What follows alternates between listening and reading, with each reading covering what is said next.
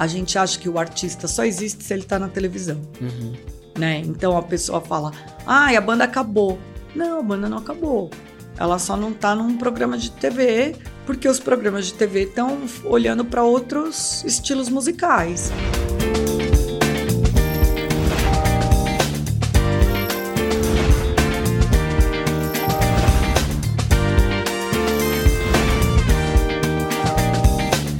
E olha, vamos falar um pouco sobre jornalismo musical e para isso eu convidei aqui Adriana de Barros. E aí, Adriana, tudo bom? Ei, obrigada pelo convite, tudo bem? Sempre bom falar de música. Né? Ah, é sempre bom. Olha, eu que agradeço você ter aceitado o meu convite e vindo até aqui me ajudar a levar um conteúdo relevante para o pessoal que acompanha o canal. Agora, o Adriano, eu já trouxe alguns uh, jornalistas aqui de vários segmentos diferentes e eu queria saber o seguinte: a atitude do jornalista no dia a dia tem que ser de roqueiro, de punk ou de headbanger? Eu acho que de todos, né?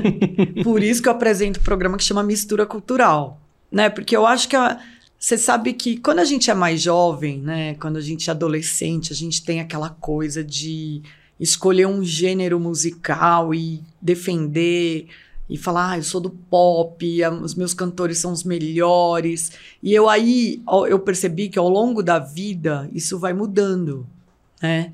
E a gente não precisa necessariamente gostar de um gênero musical. A gente pode gostar, ou pode gostar de um e respeitar os demais. Ou ouvir os outros também. Né? É. E assim, e claro, tem uns que a gente se identifica mais e menos, né? Você falou os três aí que eu gosto muito. Eu gosto muito de reggae também. Mas eu consigo respeitar os outros gêneros que eu não consumo tanto, sabe? Então, e, e tem gosto para todo mundo. E gosto é uma coisa que eu, a gente não pode julgar. Uhum. E tem também o espírito, né? Uhum. Tem dia que você acorda e você quer ouvir uma música mais calma. Uhum. Outro dia você quer uma música mais agitada. Uhum. E ainda bem que a gente tem essa gama para escolher, sabe? Então eu acho que é isso. Cê, tem... Você tem algum estilo favorito seu? Olha, eu, eu um dia um amigo meu, porque eu comecei depois que eu comecei a trabalhar com música, eu trabalhei muitos anos no UOL, que era um portal que cobria todos os gêneros musicais. Uhum. E aí eu conseguia identificar nos gêneros, uma, eu falo, pô, essa música é legal, sabe? Ah, então, aí eu comecei a ficar meio com crise de identidade. Eu falei, meu Deus, eu era tão do rock, né? Do punk, do punk rock. Por que que agora eu tô, tô indo, tô gostando e tal? Aí eu, eu fiquei numa crise existencial. Aí um amigo meu falou assim para mim, Dri, você é, é RRR. rock, rap e reggae. Porque eu, eu adoro rap. Eu vou muito a shows de rap. Então, mas isso. Aí depois eu, eu falei assim, pô, mas isso agora, recente. Só que aí eu fui puxar lá atrás. Quando eu morava no ABC, tinha um, um rolê ali de rap no Chopapo, que era uma casa lá em São Bernardo, que eu ia. Então, quer dizer, eu já gostava sim. Mas eu acho que por conta daquela efervescência do rock, do boom do rock dos anos 80, a gente falava mais que era do, do rock. E vivi também lá, lá no ABC aquelas, aqueles duelos que tinha de headbangers e punks. E aí eu falava, cara, eu gosto mais de punk, mas eu gosto de, do, do, metal. Só que naquela época você não podia falar isso, uhum. porque aquilo era. Meu, era, era briga, era motivo. Tinha lá os duelos mesmo, morria uhum. gente.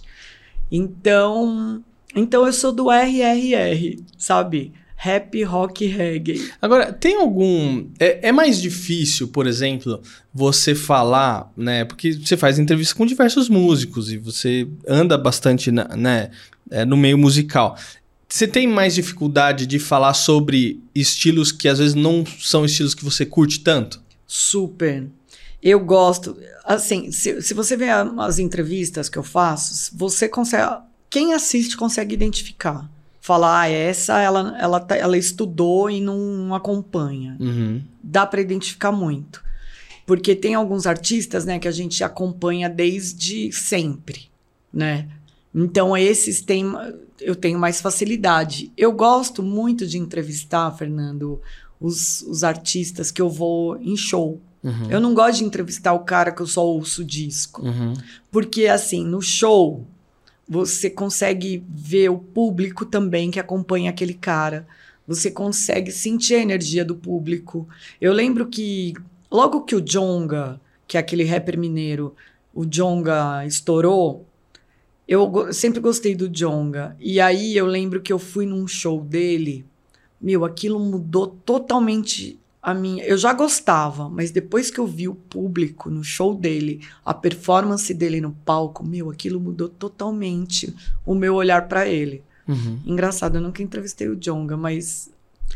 Mas aí, assim, quando eu entrevisto um cara que eu vi o show, que eu sentia né, a relação do público com ele, pra mim flui muito mais fácil do que aquele que eu tenho que estudar, sabe? E, e eu acho que aí o show te dá mais subsídio também pra você falar, pô, isso aqui, coisa e tal. E é que às vezes o cara. Às vezes ninguém pergunta pra ele, né, no dia a dia. Sim, muito. E, e assim, é aí onde a gente ganha o jogo, sabia? Porque aí o cara fala, meu, ela sabe o que ela tá falando. Porque a gente sabe, né? Que Uhum. quando, o entre, o- quando o entrevistado sabe do que você tá falando, putz, Aí flui muito melhor a conversa, né? muito melhor. Ô, Adriana, agora deixa eu te perguntar. Eu fiz essa brincadeira no começo, né? Falando do rock, punk dos headbangers, né? Mas ainda tem essa treta de punk com- contra os headbangers? Não, não tem mais. Não tem.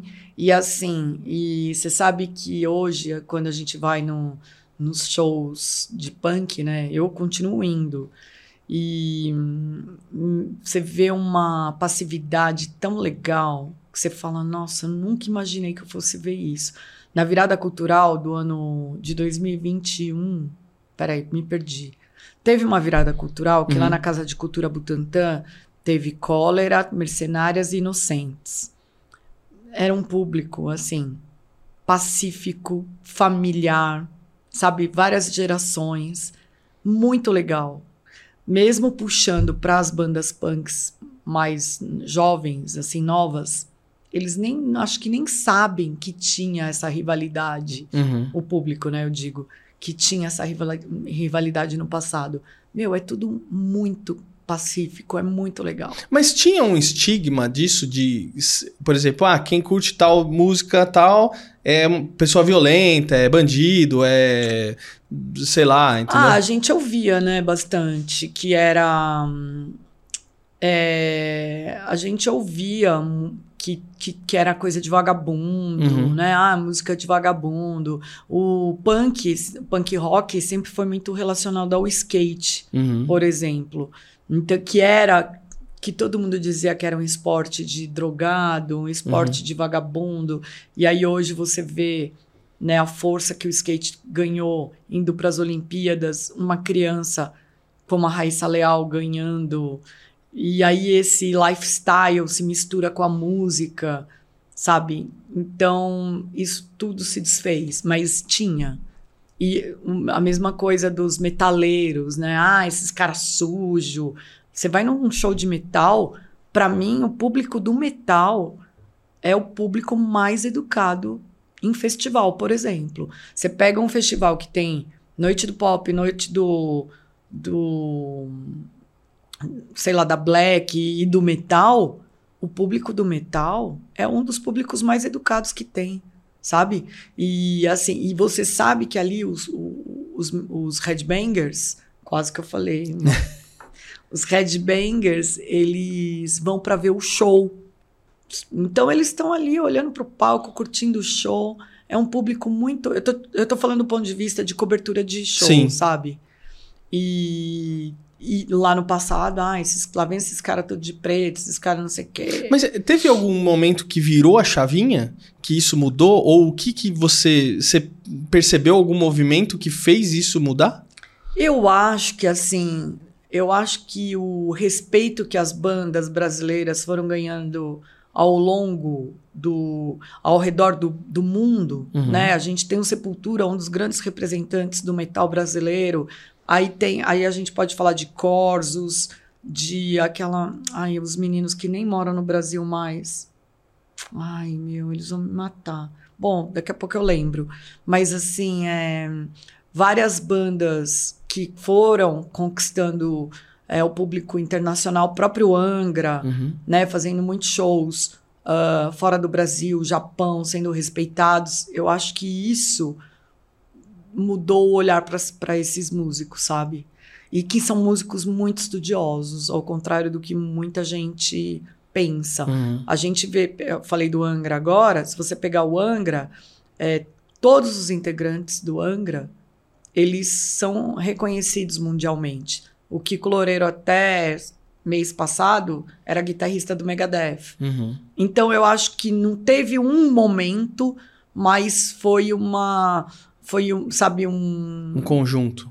um conjunto de coisas que foram acontecendo, o mesmo com as bandas punks tocando em festivais fora do Brasil, aquele Rebel- Rebellion Fest, que é em Uhum. Londres, que tem atrações, todo ano tem banda brasileira, sabe? Então eu acho que foi esse, o, o próprio, o reggae também, né? Que as pessoas, ai, música de Maconheiro. maconheiro.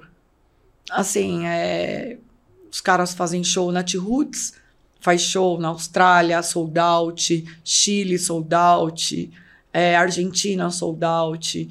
E às vezes aqui, aí aqui você vai falar aqui no Brasil, fala, ah, na T-Roots. Ai, nem sabia que existia mais. Você não sabia, mas os caras estão lotando show fora do Brasil, sabe? E no Brasil também, né? É que a gente tem uma associação que eu acho que, que é assim. A gente acha que o artista só existe se ele está na televisão, Uhum. né? Então a pessoa fala, ah, a banda acabou. Não, a banda não acabou. Ela só não está num programa de TV, porque os programas de TV estão olhando para outros estilos musicais. Tudo bem, não tem problema. Mas a banda não acabou. Ela tá fazendo show, ela tá lotando o lugar, ela tá, com, tá lá com o espaço dela, ela só não tá na TV. E aí eu tento fazer isso no Mistura Cultural lá no meu programa. Eu tento levar esses jovens talentos, esses caras mais consagrados, para mostrar que os caras estão nativa, sabe? Muito bom. Ô, Adriano, tô adorando nosso bate-papo, mas eu quero chamar aqui o Érico San Juan com a coluna dele, Caricatura também é cultura. Vai aí, Érico.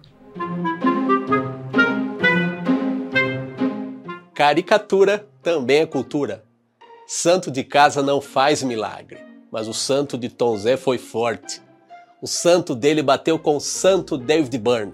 E o resto é história. Mas a história do baiano de Irará teve ele dentro da Tropicália nos anos 60 e quase fora do eixo nos anos 80. Mas quem disse que Tom Zé não seria a fênix da sua geração? O artista antes escondido agora está inteirinho nas plataformas digitais. Na vida, quem perde o telhado em troca recebe as estrelas. Tom Zé. Muito bom, Érico, obrigado. E ó, você também pode acompanhar o trabalho do Érico San Juan através das redes sociais. Tem YouTube, tem o podcast dele também, Ilustra Podcast, que é um podcast fantástico onde ele entrevista diversos artistas. Tem também o Dito o Bendito, que você pode acompanhar, que é um quadrinho muito bom que eu acompanho ali pelo Instagram. Então digita aí tudo no Google que você vai achar ele. Ô, Adriano, agora deixa eu te perguntar uma coisa. É, ser jornalista com foco na música não estraga um pouco a mágica da música? Porque às vezes você vê muita coisa do bastidor, né? Conversa que às vezes o fã normalmente não tem acesso ou não vê, né? Então às vezes né, o fã ele ouve um disco, ouve um álbum, né? é, assiste um show, pra ele tudo às vezes, né? Nossa, que legal. Tem uma mágica, vamos dizer assim, Sim. né? E às vezes quando você vai muito pra trás, às vezes acaba, putz, é isso, tal, não sei o quê. Como que você vê isso? Olha, eu tento não me aproximar tanto dos meus ídolos. para não perder essa magia, sabe? Porque realmente é exatamente isso que você disse, né? Quando a gente tá.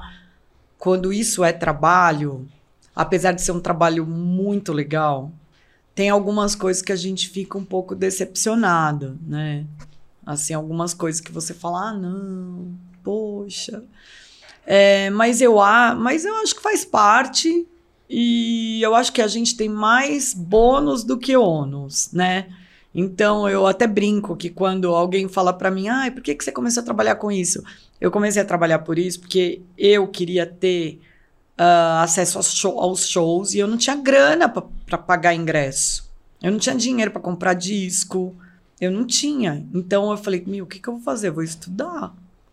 E aí, e assim começou, e aí virou uma profissão né? Uhum. E hoje é, o, hoje é outro, outro, outra coisa, né? A gente vai com, com outro olhar.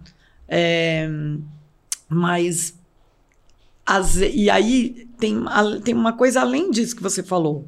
Eu, por exemplo, às vezes alguém fala, ai, putz, eu adoro fulano, cita uma banda. Aí você fala, eles são legais.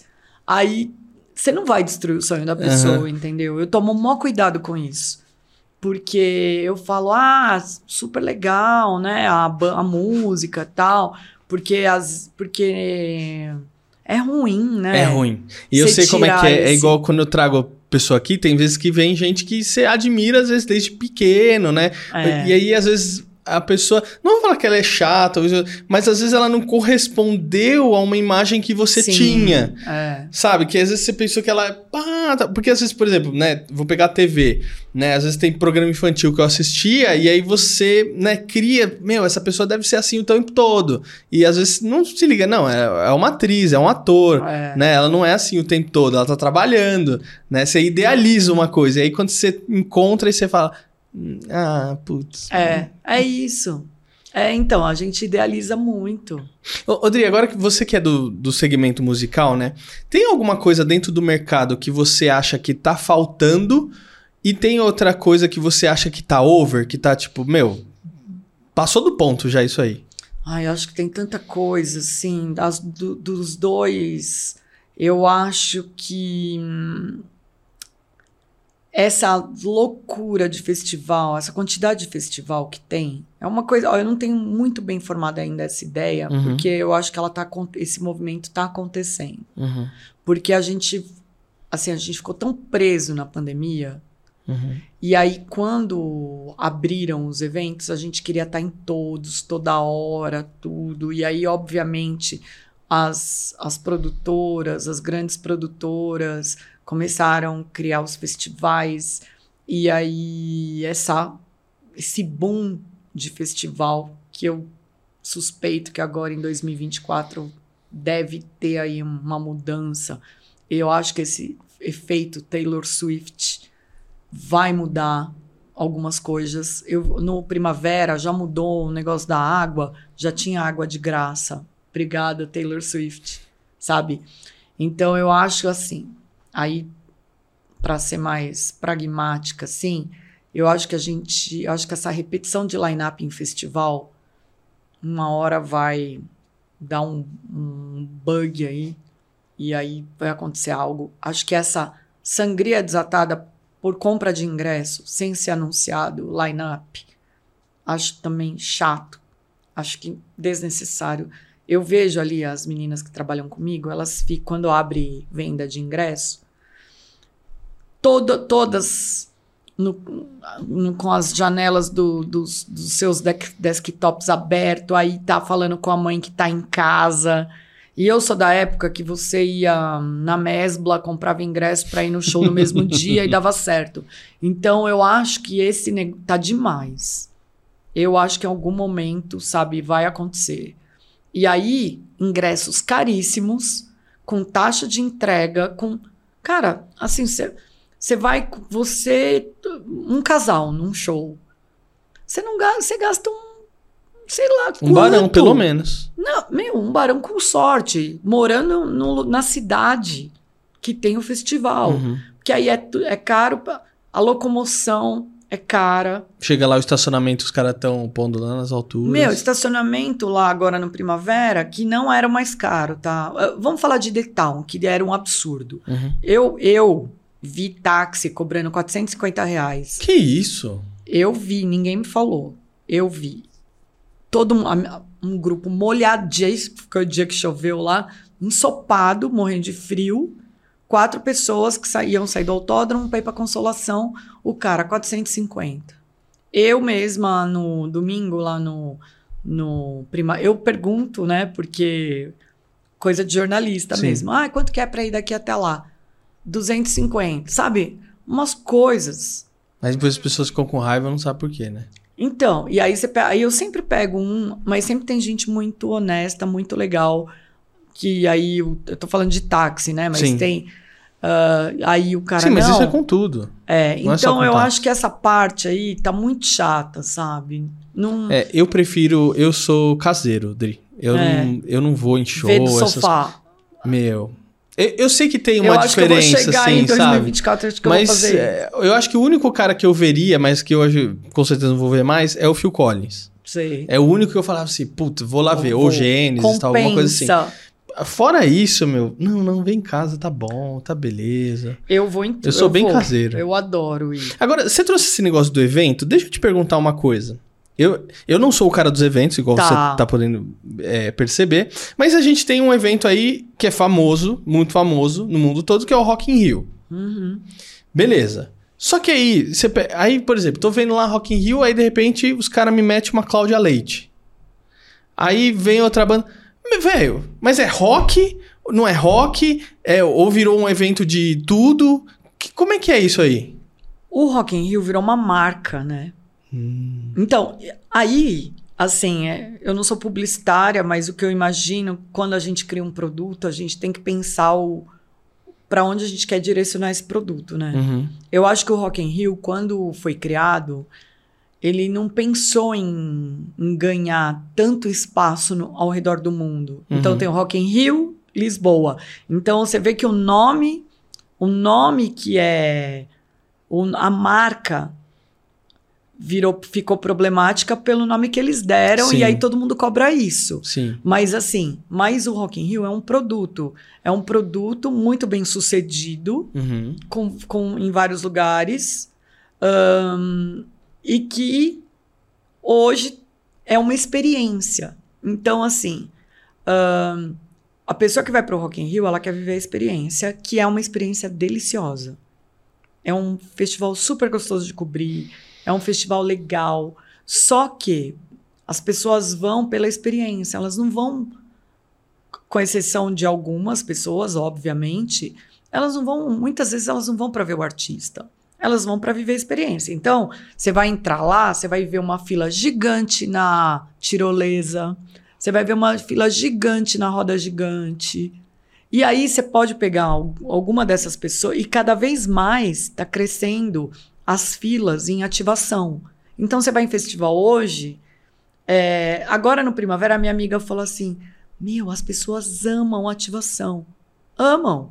Elas ficam horas ali na fila para pegar um brinde. Eu não entendo. Eu, eu não, eu não entendo É um comportamento. Agora teve o CCXP, caríssimo É. pra entrar. Sim, eu E tive aí lá você entra fila para é, é fila para entrar e a É. fila pra ir nos stands. Sim, Mano, é. não dá, velho. Eu não consigo, eu não suporto fila. As Eu pessoas não suporto gostam. em negócio cheio. Então, não vai. Elas eu, gostam. eu vou fazer, começar a fazer, pagar os outros pra fazer fila aqui na frente, aí ver se que, qual que é o movimento que dá, assim. Gente, tem fila, hein? Opa, o que, que é fila pra quê? Não sei, mas vamos ver. Entra aí Mas que go- deve ser mas, bom. ó, mas você pode. Você dirige? Dirijo. É só no trânsito. Ai, não aguento. Meu, as pessoas têm três faixas. Repara, As pessoas ficam na parada. na né? fila, a gente tem essa pira aí de fila, entendeu? Em Ah. festival é igual. Então, assim, aí respondendo a tua pergunta sobre o Rock in Rio, esquece isso, sabe? Não, é uma marca. É uma marca que. Que não necessariamente você vai lá só pra ver rock. Não, não. Ouvir não, rock. não, não. Isso foi lá em 85. Ai, Talvez. Agora não. talvez Agora o de você vai sim. 85 eu, eu iria. Aí agora hoje- sim, você vai ver a Cláudia Leite, a Ivete já foi confirmada pro do ano Não, que e nada vem. contra, mas é que, eu, Não, é o claro que eu acho não. que, tipo, é que eu acho que parece. É, Não. é igual, tipo assim, ah, tem lá o evento sertanejo. Aí chego lá, tem um, uma banda de rock. Você, pô, É. mas não é sertanejo o negócio? É. Vim ver os caras. É, mas, ah, aliás, estão cogitando, inclusive, ter Luan Santana no Rock in Rio. É, é, É, é se não isso. tem mais. É marca. É marca. E aí, mas eu concordo com você, porque é isso. Se você gosta de rock, Rock in Rio não é o, o seu festival. Se você gosta de Não, nenhum festival é meu. não, não, não, não, não. Nenhum. Nenhum. Não é só Rock in Rio, é nenhum. O sofá, sofá é o melhor. Multishow entendeu? ali pra no computador, ver os amigos ali. Vamos lá, é ótimo. É, Não. então, é perfil. É isso. Teve- o meu primo foi no Rock in Rio ano passado. Ele, Fernando, me insistindo muito. Não, vamos lá, que vai ser ótimo e que não sei o quê. Eu falei, cara, você tá louco? É. Eu não vou pegar filho, não sei o quê. E ele saiu de Olímpia, que é longe pra Sim. Cacilda. E não, ele foi É. lá, assistiu e voltou no mesmo dia. Nem dormiu lá, nem nada. E, e ele, cara, foi muito legal, foi demais. É Meu, experiência. admiro muito. Ele É. que fez e tal. Eu. É, mas é isso, é me chama pra comer num restaurante legal, conversar, bater papo, entendeu? Me chama pra isso. E não é restaurante lotado, não. Me chama num restaurante sem fila. fila. Não, Não, tipo, e já tem- nem Outback eu vou mais, que às vezes no Outback não. chega lá, tá mó Então, fila. gente, como você vai Eu- no Outback a 50 gente vai, a gente minutos fala assim, esperando? não, vamos chegar às 11h30. A gente chega às 11h30, porque a gente é os primeiros a entrar e beleza, entendeu? É isso. Mas, ó, e tem uma outra coisa também que vem com o advento, que vem com essa história aí que você tá falando, que é o advento das redes sociais. Uhum. Então, muitas vezes a pessoa nem quer também, mas ela vai lá pra postar lá na rede social dela, pra ela, sabe, ganhar um like, ser aprovada. Eu, eu conheço muita gente que eu conheço muita gente que vai com esse objetivo, tá? Você tá louco. É. Vou Tá aproveitar. muito doido o bagulho. Como eu falei do Renato aqui, vou aproveitar e mandar um beijo aqui pro meu primo Renato, cara que eu gosto muito. Tive agora em Olímpia lá com ele, a gente falou um pouquinho dessa experiência Olímpia é tão dele na. gostoso, né? É bom. Cê- mas você sabe que eu conheço Olímpia quando ninguém conhecia, né? Eu ia lá pequenininho, porque meus, Nem meus familiares são de lá. No- não, tinha. Tinha? O Terma sempre, o Terma sempre existiu. Ah, é? que abriram outros. Ah. né? Mas o Terma sempre, o Terma dos Laranjais sempre teve. Só que eu ia lá, eu voltava de férias, né, na escola, sabe o pessoal falando de redação, né, onde você foi? Aí eu falava, ah, eu fui pra Olímpia. Aí ninguém, Olímpia? Onde é isso? Hoje eu falo que vou pra Olímpia, todo mundo, ah, que legal, você vai no Ah, Termas. é. E não, eu vou ver me- meus parentes que estão lá em Olímpia e tal. O Termas eu ia quando era pequenininho, eu pagava, o mais caro que eu paguei pra entrar lá foi 20 Delícia. reais. Agora tá 170 pau, Eu não dá fui não. no. Recentemente, eu fui no, na festa do peão lá de Barretos. Ah, o... E eu fiquei em Olímpia. Ah, sim, que é Fiquei do lá. lado. É. Então, o Marcos Albuquerque, do Sofá da Pan, veio aqui ele falou: Não, você precisa ir num evento de, é, de sertanejo ou num rodeio, alguma coisa assim. Você precisa ir, que é Não- demais e Não tal. precisa. Aí eu falei: Se Não, tiver ó. fila, eu não vou. Não, então, aí que tal? Eu tô brincando, mas eu fui e, e, e eu vou porque eu trabalho com isso e porque eu tenho obrigação de, assim, para poder conversar aqui Uhum. Sim. com você e com os seus, seus usuários, seguidores, Aham. eu tenho que ir, sabe? Eu não posso falar sem ter vivido a experiência. E é assim, é legal. Não, ele vai sem É precisar gravar nem nada, ele quer ir. Ele É vai em todos, legal. assim. É. Ele falou: Meu, é muito legal e tal. Então, é, é gosto, entendeu? Dri, pra gente fechar o nosso bate-papo, se você pudesse escolher um álbum, né, de um disco, Hum. pra ser a trilha sonora da sua vida, qual você escolheria? Ai, meu Deus, que pergunta difícil. Eu, acabei de- eu já comecei o papo falando que, ai, depende do dia. Não dá pra Então, pra escolher esse um. dia, pra Ó, hoje. pra- eu gosto muito, a minha banda da vida é o The Clash. E eu talvez hoje eu vou escolher o London Calling, que eu acho de eu porque é isso, Clash é punk, rock e reggae. Aham. Então eu acho que é uma banda que me representa demais, né? Falando de internacional. Nacional eu não vou escolher, porque eu amo a música brasileira. Amo, amo, amo, amo a música brasileira. Eu acho que a gente é muito feliz aqui, Uhum. sabe? Musicalmente falando. En- Então vamos de The Clash, vai. Que legal. Vou ouvir É. esse álbum porque eu nunca ouvi. É, então vou botar ali The ouvir, vou Clash, aproveitar. coloca. Vou ouvir. Dri, obrigado por você ter vindo, viu? Ah, eu legal. que agradeço. Agradeço o convite, agradeço o papo. É sempre bom falar de música, como eu falei no começo. E vida longa aí pro, seu programa. Muito bom, obrigado. E um beijo pra todos. E olha, se você acompanhou até aqui, não esquece de deixar o seu like, o seu comentário, se inscrever no canal e eu vejo você no próximo episódio. Até a próxima. Tchau. Ciao Adri. Ciao.